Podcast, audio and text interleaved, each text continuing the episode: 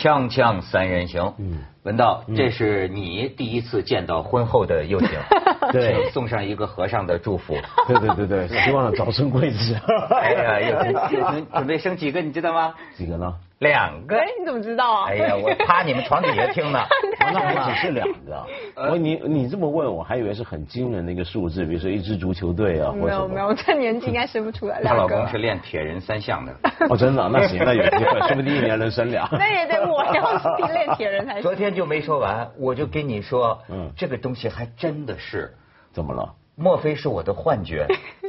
我半个月前见过他，对。嗯。然后再见之后以为人父，半月前还是待字闺中，嗯。我觉得你的样子不一样了，哪里不一样？嗯，好像是这个，当然是一个是头发的颜色是不是变了？我头发颜色变了。我觉得脸长长是长了一点儿。瘦了。你原来那个脸圆一点儿嗯嗯，跟铁人搞瘦了是吧？哎，办婚礼很你觉不觉得累。一？哎，你你觉得你跟上一次见又婷，这个女人一婚了呀，就不一样了。我跟是吗文道老师好久没见了好，久上次见见我要一年前有没有？对我我所以我们都在公司匆匆打个招呼。对对，以后多往来。我特别喜欢结了婚的女人。对 对，高手是吗？你们和尚专门修这个是吗？哎，这《红楼梦》里讲就四个字叫色中恶鬼，啊，真的是。这怎么真的是？什么意思？你这是我不是看我不知道怎么接。我不是诋毁你们佛教界啊，当然你们佛教界也不用我诋毁。古古代的时候的确有少数这个不道不良的僧人呐、嗯。就是说为什么生不出孩子的妇女到庙里一烧香就怀上了呢？嗯。和尚在后边等着呢，知对道吗？对对对，有以前是有这个说法，对对呀。但我我的理由不一样，我总觉得跟结了婚的女人聊天吃饭，我们公司很多同事都是女同事，跟我比较熟都是她们婚后，你比较放心嘛。是吗？对对对对，但是我不太放心，那两个孩子是不是都是一个人生的？那你不放心什么？给人放心就好。哎，真的，你觉 你你觉不觉得现在有点挂太太相？真那是变老的意思。你这么讲倒好像有点。哎呀，这就是引导问话，引导问话。我们接下来出去我倒是问大家，让他说，哎，你对，看真像。是引导不是问话。，你看我注意到了，观众没有我的福利，他们看到的你，你看监视器上看到的你是跟以前一样的，你看到没有？对但是我这这样看到的你啊，嗯，的确有一种不同的风韵，好像笼罩啊了一层心态可能不一样笼罩一是真的有可能层轻烟烟雾一样的。如果相由心生，心态是比较不一样。哎，有个词儿叫烟视媚行，嗯，有了点那么难难道人人家结了婚，你说人家烟视媚行，这什么话啊？烟视媚行不是赞美吗？不是，不怕不是吧？不 是吗？恐怕不是。啊，对你们和尚 不是赞美，对对对，你们和尚算诱惑，对吧？对，这是就感觉更有风韵了，不是风骚啊，更有风韵了真的是谢谢。我你觉得老公现在对你的热乎劲儿过去了吗？哎，你知道我们两个办完婚礼，回到从台北回到那个香港，才刚刚 landing，我们回家放了行李，不到五个小时，他就飞到上海，至今。至今未归是吧？吓着了，吓着了，一结婚，天哪，我的我的妈呀！好的跟什么样？他就工作了，所以你说他看我不一样，应该也还好吧？立马跑上海。这个我认识一个一个女性，现在还是个明星了，就不要讲她的名字了。真的就是女人有这样的，她就是要到一个，她是到另一个城市跟她的老公这个结婚结婚。嗯但是呢，这个飞机她走走下飞机，飞机停在机场的时候，她老公在外面接她，嗯，她就产生了强烈的这种惧怕，这叫恐婚症。啊，真的、啊。我真的想跟他结婚吗？我真的想吗？最后出了机场，绕一圈买了机票，原道回去了。哎呦天哪！回去之后，可能给他这个这个将要结婚的这个人，就是写了一封信，然后两个人再见面已是多年以后然后呢？啊。然后就是两个人再见面，就是哎，挺有意思的。这现代男女就是约着呀、这个吃了一顿饭，嗯，嗯，然后呢，共度春宵了一下。共度春宵了一下，但是呢，谁也没再提这件事，甚至两个人都没有睡完这一夜，嗯。就是共度了半个春宵，嗯。然后起身然后就去公安局了。对，就去公安局就被抓到公安局了，然后心脏病突发猝死了一个，不能这样说，就是这样，它它是一个现代爱情故事哦，就说这个女的她是很深沉啊，就是说她就是呃完了之后驱车离开，嗯从酒店退了房，对吧嗯？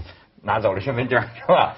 在一路上自己开着车，她就说这个眼泪啊，嗯的凌晨的半夜，嗯眼泪不停的流啊，不停的流啊，这就是是真的吗？听着怎么像电影？对啊韩剧的剧情。是。所以这个女的现在在拍电影，你知道吗？我觉得我婚后比较有自信，是真的。哎，你知道那觉得没错是吧？没有，你知道这结婚过程，我觉得太有趣了。呃，因为我们因为我们就有三场嘛，所以我会碰到很多朋友。然后呢，很多男生朋友过去呢，可能因为你可能有中间不是很经常见面，因为我有男朋友了。但女孩就说：“觉得你真的不一样，早知道你这么漂亮。” 就是尽在不言中这样。然后我想说，哎，这以前要追我不肯追的，现在来就是你知道，他就说你怎么会这么漂亮？有几个耶？哦我想说，我以前是有多丑啊？每个人说这就是我刚才说的嘛，就喜欢已婚的女人的那一种状态。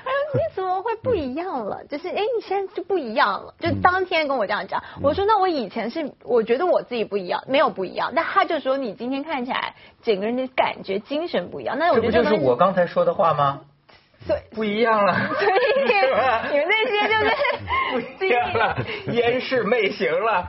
这些男的有的抢才过瘾是吗？就不知道，所以我就觉得，哎，好像我就就是我还跟我的闺蜜分享，说怎么会这样？这些人以前。求他追也不见得追我的，嗯然后他们就说，啊，你这就表示你这个旁边这个人让你整个气质啊，或者是心情所以说，变好，你说今天的这个，就是说社交媒体的这个时代啊嗯，它让你啊，这个避免伤害你都无法避免。他结婚的时候，你知道吗嗯？我一直在看直播啊，你知道我从哪儿？这等于是网络直播。我从哪儿在看直播呢？就是我们那个微博，嗯底下这帮好事之徒刷涛哥哭晕在厕所呀，哗哗哗就发他这个照片，都往我这个微博底下发，每天干了什么？对呀、微信吧？微博底下有留言。哦哦哦，就是咱们的观众，他就在你这个微博底下，还有咱们节目的微博底下嗯留言，每天又停今天的婚事怎么办的？好家伙，婚纱照全给我发过来了，然后说涛哥别哭啊，别哭。你说无聊的人怎么这么多？不是他们空哎，我真的现在不了解了，就是人类生活是不是幸福了？嗯，我们的这个空闲时间嗯变得很多，嗯比方说很多吗？哎，现在这个有人调查使用手机的这个，呃，这个已经是有百分之十几的人口啊，嗯。每天六个小时，哦，真的啊。每天六个小时算少，了。而且一半以上，他跟他挣钱谋生没有关系。嗯。哼。那么就是说，这就是他闲暇，嗯。这就是他无聊的时时间呢。嗯。他怎么这么空闲呢？是我那天还碰到一个那个香港男生，他大概已经快，他已经四十岁，他娶了一个二十几岁的女孩子。然后我们就说，哎，那你结婚以后生活怎么样？他说，呃，我老婆就一个兴趣。我说干嘛买、呃、shopping 吗什么的？因为他娶了一个很年轻的老婆。他说没有，每天刷朋友圈。就他说老婆每天刷朋友圈是他的兴趣。他说他几个小时在刷朋友圈。现在这个老婆不就是你吗？不是，我没有刷朋友圈。你不算这种低头族吗？我不太算吧。你那大手机还配上一个勋章，我感觉是你 你天天抓在我天天握握着是真的耶。对，你看我手机，我天天他握着，有对我刚才多大？想他到底在干嘛？后来发现是手机套，我的天呐！对啊，然后他那个文道哥还问我说：“你不放包那个皮包里吗？”我说：“我根本没考虑，因为你从来不会想把我的手机放在皮包里面，所以它越大越好，这样反而更好，你知道更好使。”我要是跟你结婚，不小心会当洁厕精用了，喷马桶。哎，没有，你知道我在那个讲致辞感言的时候，婚礼我不是哭到不行吗？谢谢爸妈，谢谢什么？然后我就是写在我的那个手机里面嘛，嗯所以我就拿着一个这个这样一直哭。他们说照片就一直拍对，远远的照片 就是看婚纱的一个新娘，多好，多多么持家有道。你看没，他这个婚纱还穿着，已经想着要洗厕所了。对对洁厕精不停的哭。没错，决定是决定是非用型的太太。对对对对对，太好了。对你老公真我就幸福。我就说，我我就说这个事情啊，嗯还真是已经让我这个算老腊肉啊。嗯呃，文道，你现在也是做这个网络视频，这看理想做那么多视频网站嗯，我觉得在我们不能不对这个事情研究了。嗯作为我们电视台的人嗯，你知道，你已经应该要用数据的眼光看一看今天的人们嗯到底怎么样得到信息。他这个做我我们做传媒的，嗯，我觉得不可以不知道。也许很多时候我们还陶醉在过去的梦里。比如说，你还觉得人们现在知道什么事儿是看电视知道的吗？看报纸知道的吗？我手头掌握了一个，我要谢谢这个腾讯的这个李伦先生哈。嗯嗯这个上次疫苗，那个那种呃，这个这个不法疫苗啊，这个流通多省的时候，那个那个新闻引起不是刷屏嘛？对。然后呢，他们腾讯呢就做了一个大数据的调查。嗯。哎，我也答了他们这个问卷，但是我给他提一条件，我说你得把结果告诉我，因为我很想知道，就是说，比如说这么大的一个一个人民群众的一个事情啊，嗯。就现在的人们有一些数据，呃，我觉得啊，这个业界可能会关心，就是说，这次山东疫苗，你最早是从什么渠道了解到这个信息的？你看他们的调查，你看网络媒体是第一个，百分之六十四点六。六嗯，特别是那个网络新闻客户端那个那种推送，你看嗯。咱们的电视台 已经百分之六点九了，嗯。报纸是百分之零点三，嗯。你你看看。哎，看，其实你看它上面微信朋友圈百分之十八点一，跟网络媒体其实我觉得很接近，对吧？对那加起来其实七八成的人都是从手机啊、网络上面知道。朋友圈还有微信公号，对，微信公号是微信公八号也都八算了对吧点一，对吧？你看，就是，然后下面一个问题是什么呢？这个呃，你认为就是说，这个朋友圈当中围绕疫苗出现频率最高的是哪种类型的信息？就是，但是问题在于，通过这些网络媒体，你看到了些什么？是看到的最多的百分之六十九是愤怒帖，对问题疫苗表示强烈谴责的愤怒帖，呃，还有这个微信公号的激辩占百分之四点七，媒体的报道是百分之十五点五，但是呢，权威信息发布是百分之八点九。嗯，你再看下边，这个是，哎，这次闹了一个事儿，在那次的激辩争论这个当中啊，大家都在说，二零一三年《南方都市报》有个记者叫郭宪忠的报道，疫苗之殇，很多人都在写这个疫苗之殇如何如何如何如何，但是吵得那么凶，真正看过这篇报道全文的有多少呢？完全没看过的已经达到了百分之四十多，然后呢，看过一部分的被摘录内容的是百分之二十五，看过全文的只有百分之十三，没看过、听说过的百分之十八。所以在转发的时候，他根本不知道里面写什么，他只看到标题就转了。对，很多人在讨论呐，说这篇这个智商怎么怎么样，怎么怎么样。其实他根本就没看过，大部分就是百分之四成的人。还有一个，你看你在朋友圈里是否转发了有关疫苗的信息？你看百分之五十三的说是的，我出力愤怒了，转怒 N 条啊，转转怒怒转 N 条。然后只观望不转发的也有四成，嗯，呃，你就可以看到情绪性在里边的作用。最想吐槽吐槽什么？你看下一个，最想吐槽的是什么啊？政府和权威机构不第一时间站出来表态，七成的人骂的都是这件事儿。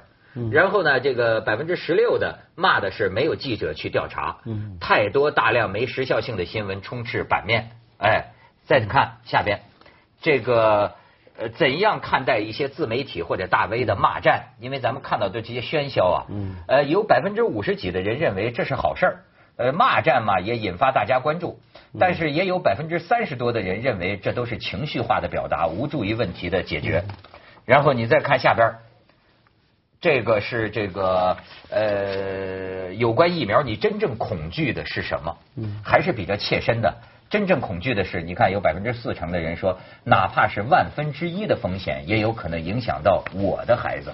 嗯，再一个比例比较高的是不信任监管部门。嗯，然后你看下边，这是我们媒体应该关心的了，就是说，面对以下信息源，你的信任度分别有几分儿？嗯就你最信任什么？你看。我原来以为是我们电视台在信任这个地方总得是最高分吧，但是传统媒体信任指数只到二点六七，甚至不如网络媒体的二点八六。接下来呢，这个甚甚至都不如微信公号这些自媒体的二点七一啊。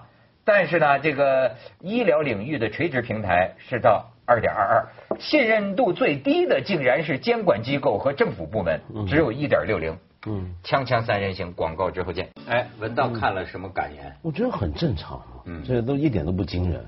嗯，呃，首先你说为什么电视台这种机构，我们或者传统媒体得到的信任还不如微信或者是网络媒体，嗯，理由很简单，是因为首先大家对你看到大大部分网民对于政府部门、对于专家都不信任，是吧？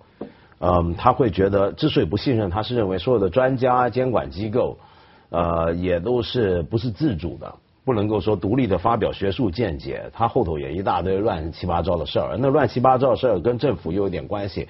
政府呢总是希望就是大家平平安安，起码说出来安抚人心就算了，但真话不一定及时的全说。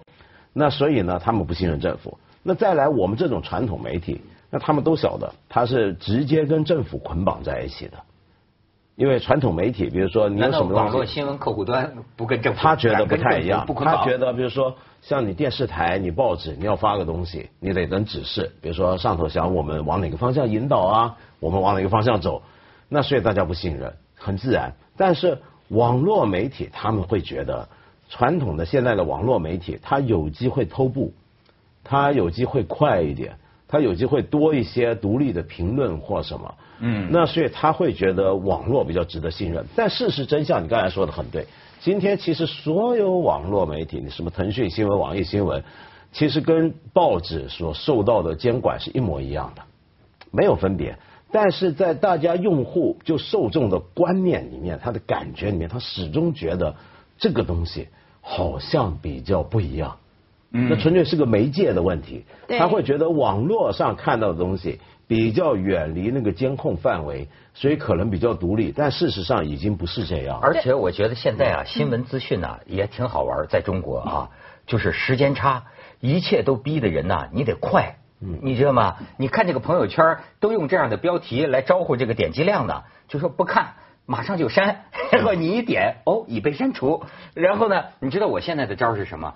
我的朋友圈啪一发来一个什么东西，我先用这个复制粘贴。嗯，我过去是直接点收藏了，结果到最后都看不了了。没有了。我一下复制粘贴，啪放在我笔记本上，哎，我还可以再给你传播。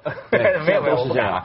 但我想说，就这个事情让我觉得很很很奇怪，就因为我我觉得不奇怪，是因为我。呃，四五年前我大概就可能六七年前我就写过东西，谈这个现象，我就谈到迟早会变成这个样子。那我现在发现是这样，我觉得很悲哀。这悲哀的意思就是，因为那是一个很不好的情况。那是个什么情况？就是一个信任链条是连锁的，它的连锁的崩溃。什么叫信任链条呢？那就很简单嘛。你比如说，我最爱举的例子是，假如说你看疫苗这个事儿出来，像这种事情出来呢，那老百姓很慌张。大家很多谣言，那这时候呢，啊，有人总是出来，应该给一个比较权威的、比较一个理性客观的一个东西，给资料大家。OK，那我们相信谁？你如果说相信政府，大家觉得政府不可靠、不可信，因为政府常常过去的记录不太好，有时候会隐瞒，有时候会迟报。OK，那你不相信政府，那你应该相信传媒吧？那你别的国家，你比如说我举个例子，假如同样的事情发生在国外，比如举个例子，像有些。呃，有些国家像北欧那种国家，或者你还不如北欧的像英国好了。你你卫报今天发个东西说，说疫苗没事儿，我们也调查过，真没事儿，政府没说错，大家可能会相信，为什么呢？因为他一天到晚骂政府。那一个一天到晚骂政府的报纸，今天都说政府说的对了，那你觉得他大概对了吧？嗯。那那再来，你觉得媒体也不可信，媒体都是有商业利益的。那你在忽然来了一个剑桥牛津的一个一个教授或者一个学系的研究所，说我们做过调查发现没事儿，你可能会相信，因为是莆田系的。对对对对，因为你觉得他大概不会是莆田系，他是剑桥嘛，对不对？OK，那你如果这个都不信。那就接下来了，可能说到市面上人心惶惶，出现道德危机了，那他还有很多的教会或什么嘛，对吧？坎特伯雷主教说什么？所以说，他一个稳定的社会秩序是有很多个独立的权威，他们互相的监控。那么这个时候，其中一个环节出问题，他不会，他有防火闸，那个失信的范围不会连锁出去。但今天我们中国有一个很奇特的一个社会的结构，就是我们是一环接一环。由于一环接一环，所以一端大家不相信，嗯，那是连锁的不相信。当连锁的不相信之后，最后剩下的是什么？网络媒体其实也红不了多久，迟早要会垮，因为大家都会发现，你比如说腾讯新闻，你也还不是一样，一天到晚也 你也跟电视台没多大分别嘛。所以到最后，大家只信什么呢？网络的公号或者是朋友圈。而东西全部变成是，甚至公号也会被监管的时候，就到了朋友圈。当你只信朋友圈，那天哪，那问题就大了。为什么呢？众生喧哗，那就是根本是所有人只相信自己身边的小圈子。所信任、所传达的东西，这个社会就会崩裂。这不只是只有身边，如果在台湾做过同样的调查，现在的人接收新闻是来自于哪个媒体？Facebook，只有 Facebook，不是什么任何公众号啊，它是 Facebook 里面不停的转发。那 Facebook 有个问题，它现在因为，例如说你这个媒体，你的文章为什么会被推送？因为你被点击的很多。那你为什么会被点击很多？因为你买广告。因为我给 Facebook 广告，所以我就把你放在你的用户端的前面，那我就一直转发，因为我一直看到它，所以它的转发率变高了，但这个文章就一直会被放在这。置顶的前条，如果它是对的，它没关系；如果它今天是不对的东西，它还是会不停的被转发，因为没有人知，因为大家它的这个链条，我认认为它是商业利益，它不是在于我是不是相信或喜欢你这个内容，是在于这个商业的操作过程当中，让这个东西往前了。那到最后是钱可以去决定，嗯今天我要接收什么资讯。另外，你点击率高了以后，我今天就像他们刚刚大家一样，这是一个情绪问题。我今天看到全部都是骂疫苗的情绪，我情绪很很高涨，我也转转同样的东西。但如果另外有个声音告诉你说：“嘿，请大家安静一点，calm down，呃，冷静一下。其实疫苗不是这样的，有另外一个想法。这样的这样的新闻很容易被盖掉。嗯，像对啊，像今天台湾就是像郑捷这个什么死刑案的事情，一片骂。什么郑捷死刑案？台湾就是那个在捷运砍砍死人的那个。哦，我知道，说打了他三枪。对，三枪才是。为什么台湾这不是早人道注射吗？所以我告诉他今天是第第第一他先把他弄昏了，麻麻醉。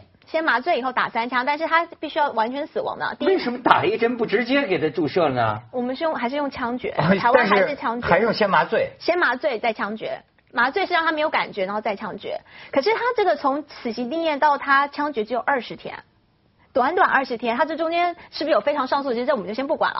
但是我说我今天看到全部都是好啊，替天行道啊。呃，台湾就是应该有这样子，让这个快人就绳之以法，让他们有点警惕。呃，终于这。未告什么被害者的在天之灵，我觉得这些也都没错。但是你知道我找不到任何一个，我想看一看到底这个整个法务部的过程有没有错误？没有，我找不到，我在飞上找不到。好不容易找到，它是在一个一个连一个文章的相关文章的相关文章的相关文章的相关文章。那如果我没有这个这个毅力的话，那所以所有的人都在这个圈圈里面，就像刚刚我要说的。对，咱们先去一下广告，锵锵三人行广告之后见。你看看咱们这个呃微信阅读量前十名的这个文章，什么样的标题哎能成为阅读量前十？你看都是笑死千万人啊之类的。你再往下，这就是呃人类进化史，嗯，回到低头族啊，嗯，然后你看这是来自外国的一条短片，咱们可以看一下。In today's modern world, you can watch what you're doing, or you can watch where you're going, but you can't do both. And now, you don't have to, thanks to Guiding Hands. Your Guiding Hand will take care of all the pesky distractions that once forced you to look up. We look out for you, so you can keep an eye on the things that matter most. Enjoy the security that comes in knowing you are finally, truly connected. You'll never have to look up again. Ever. That's a promise. Guiding hands. We got this. 哎，你知道德国因为为了低头族的关系，所以他们把红灯现在设在地上。嗯，他们花了十几万把红绿灯设在。几个城市。因为反正你这样看，你只看得到地上。所以 还是头面面朝黄土背朝天，又回去了。那这个问题其实还更严重的地方是什么？它在影响政治，特别是有西方民主国家的影响最大。这也是几年前我们就在谈，就是当时中国还没有微信圈，还没有微信。在国外用 Facebook 的时候，就已经看到它对政治的影响。这个影响，我觉得将来迟早会扩散到中国用微信的习惯。比如说，像你刚才又婷你刚讲 Facebook 的问题啊，它的问题还不只是说有没有商业利益推送东西，更重要是朋友圈的作用。嗯。呃，每次社会上出现什么重大争议，比如说台湾过去什么社会运动这种场合出来的时候，这个社会会撕裂。撕裂的时候呢？双方都总觉得对方是笨蛋，对方是白痴，对方道德败坏，对方下流无耻贱。那么，然后他们都会觉得，为什么那么清楚的事实摆在眼前，你看不到？人家为什么看不到？因为他真的看不到。他看不到理由是因为他转来转去。比如说我们两个要是跟他意意见不一样，我们看到的东西都是我们圈里朋友转的朋友圈儿对我们朋友圈的人之所以是朋友圈的人，是他们意见、立场、态度跟我们差不多，而你是另一帮。那所以为什么美国会出现特朗普这种人？菲律宾现在选出这样的一个总统，其实这都是跟这个有关。我族类啊，对非我族类。他们他们整你是无法进入他那个世界，他也不知道外面怎么事儿，他不会看《纽约时报》。